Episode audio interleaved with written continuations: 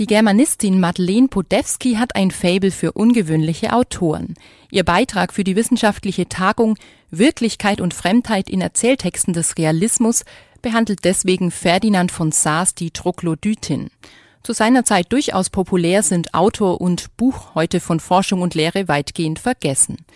Die gemeinsame Veranstaltung des Instituts für Literaturwissenschaft und der Deutschabteilung des Beijing Institute of Technology fand Anfang dieser Woche statt.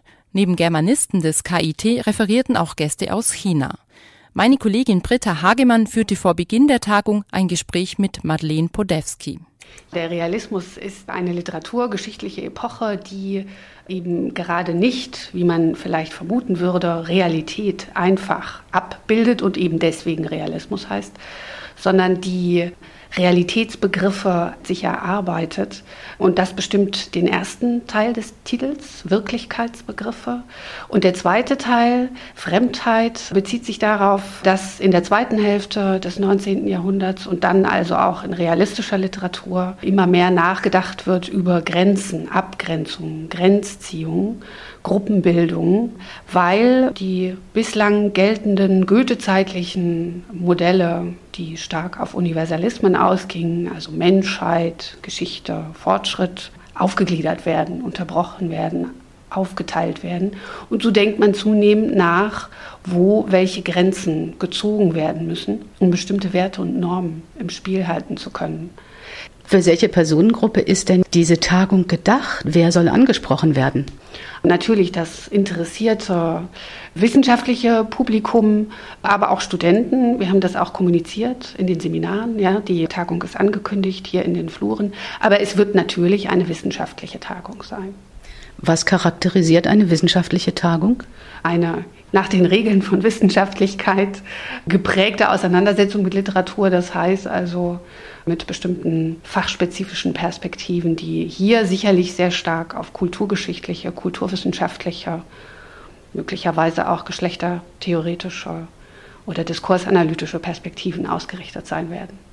Heißt es, dass nach den Referaten auch noch diskutiert wird? Die Tagung ist so getaktet, dass pro Vortrag eine Stunde vorgesehen ist, sodass man von ausreichend Diskussionszeit ausgehen kann. Referenten sind Germanisten wie Professor Japp oder auch Professor Scherer und Dr. Rode und Wissenschaftler aus China mit Werken von Fontane, Rabe, Storm und Keller. Auch Sie werden mit einem Beitrag vertreten sein. Ja, ich werde etwas sagen zu Ferdinand von Saars Novelle Die Troglodytin. Die ist 1888 entstanden und weitgehend unbekannt.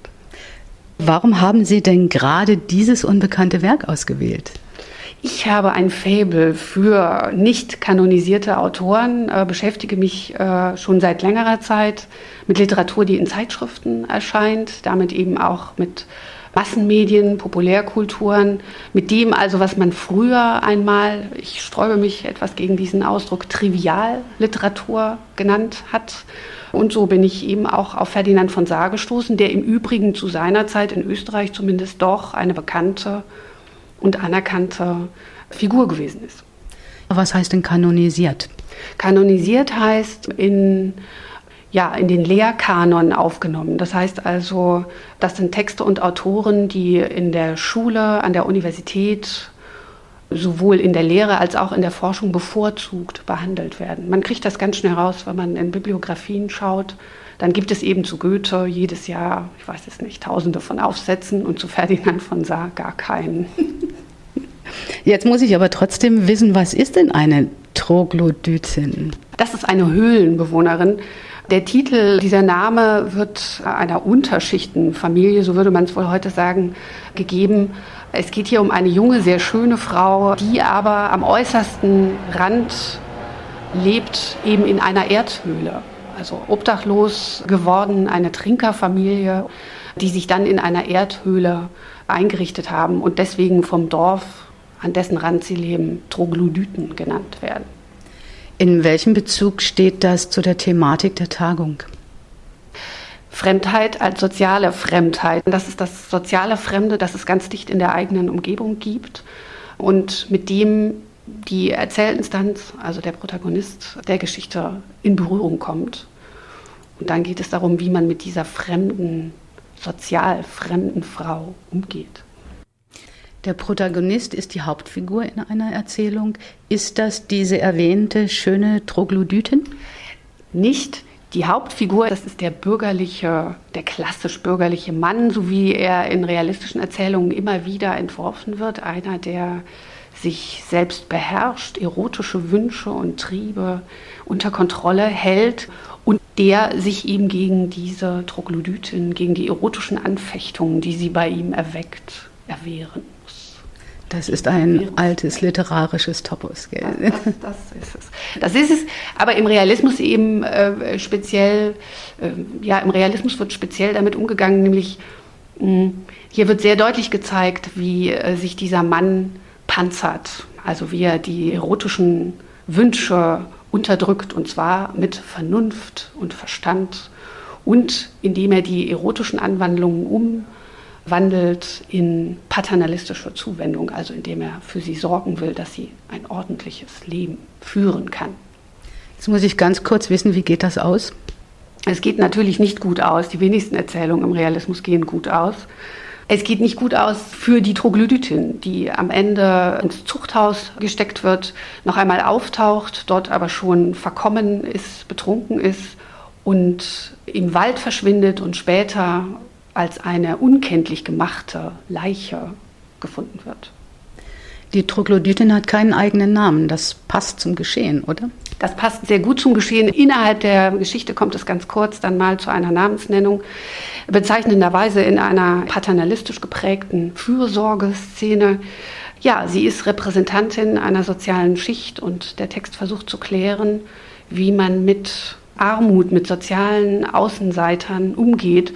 Bekanntes Thema in dieser Zeit. Der Naturalismus wird sich intensiver damit beschäftigen. Da hat es dann schon längst getan. Was ist Paternalismus?